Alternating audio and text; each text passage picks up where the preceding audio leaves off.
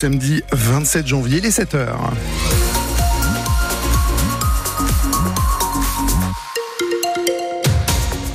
Pour la météo, j'ai de bonnes nouvelles justement pour ce week-end. Alors déjà aujourd'hui il va faire beau et logiquement on devrait également avoir un beau soleil. Demain on va faire un point complet à la fin du journal. Dans l'actualité, Guillaume Schum, les annonces de Gabriel Attal n'ont pas convaincu les agriculteurs. Le Premier ministre a dévoilé plusieurs mesures en réponse à leur colère, depuis une exploitation de Haute-Garonne, simplification des normes, sanctions contre les industriels ne respectant pas la loi Egalim, aide d'urgence, la fin de la hausse du prix du gazole routier non agricole.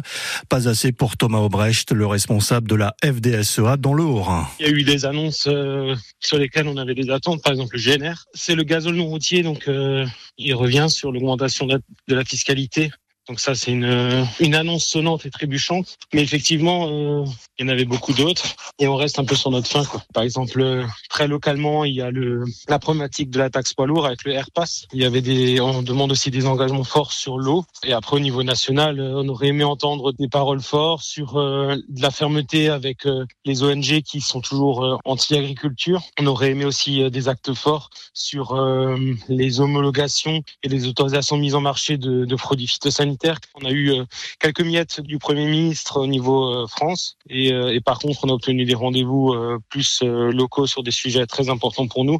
Et donc en fonction du résultat de ces, de ces rendez-vous dans les prochains jours, on, on avisera sur la poursuite ou non du mouvement. Et la FDSEA du Haut-Rhin a levé le blocage de l'A35 hier en fin d'après-midi. Le syndicat n'exclut pas la reprise des actions, tout comme les JA 68.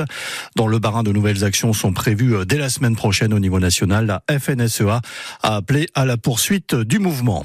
C'est la première fois qu'une euh, plateforme illégale de pédopornographie est démantelée en France. Un retraité de 64 ans a été interpellé mardi à Strasbourg.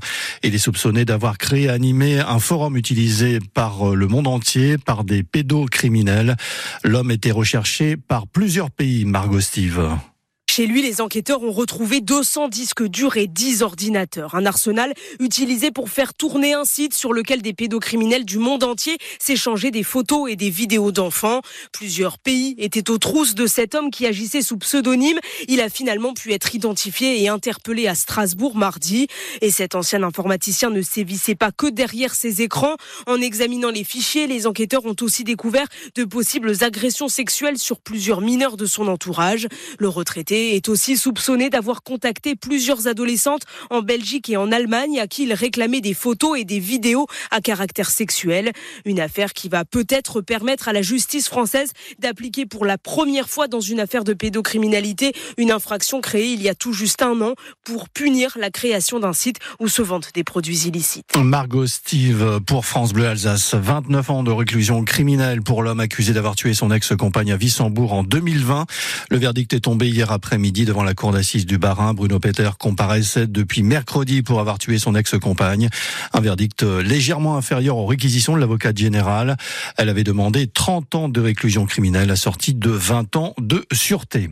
Des Arméniens venus de toute l'Europe attendus aujourd'hui à Strasbourg. Une mobilisation dans 50 villes européennes pour euh, soutenir les réfugiés du Haut-Karabakh. Rassemblement à 13 heures devant la Cour européenne des droits de l'homme. Vous écoutez France Bleu Alsace. Il est 7h04 minutes. Le Redoux a entraîné un manque de neige sur les Vosges. Et la course de ski de fond, la Nordique des Crêtes, est annulée ce week-end au Markstein. C'est seulement la deuxième fois après le Covid.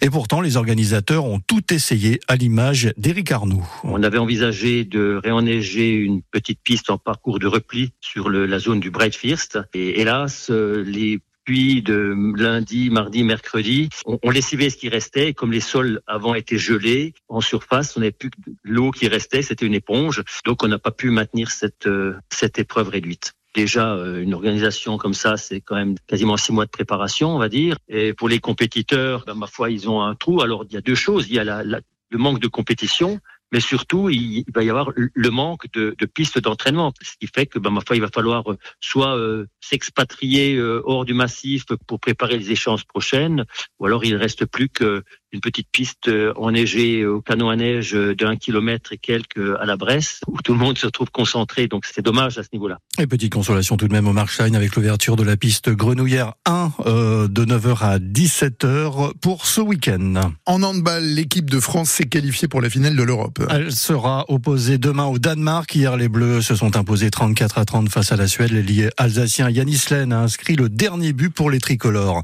Une bonne affiche au Rhenus. La SIG affronte à 18h30 le Paris Basket, quatrième du championnat. Les Strasbourgeois sont 11e du classement. Toujours en basket, en Pro B, l'Alliance Sport Alsace est imposée à Évreux, 76 à 69. Au classement, les Alsaciens sont 12e. Et puis un choc ce soir pour la deuxième place au Palais des Sports de Mulhouse. En cas de victoire, le VMA, troisième de Liga, peut chipper la deuxième place occupée par son adversaire Vendœuvre les Nancy. Le coup d'envoi, c'est à 20h30. Et puis la disparition d'une figure du jazz et de la vallée de Münster. Michel Avait 96 ans. Ce vibraphoniste et accordéoniste alsacien a joué avec les plus grands noms du jazz. Il avait lancé le festival de jazz à Münster. C'était en 1980.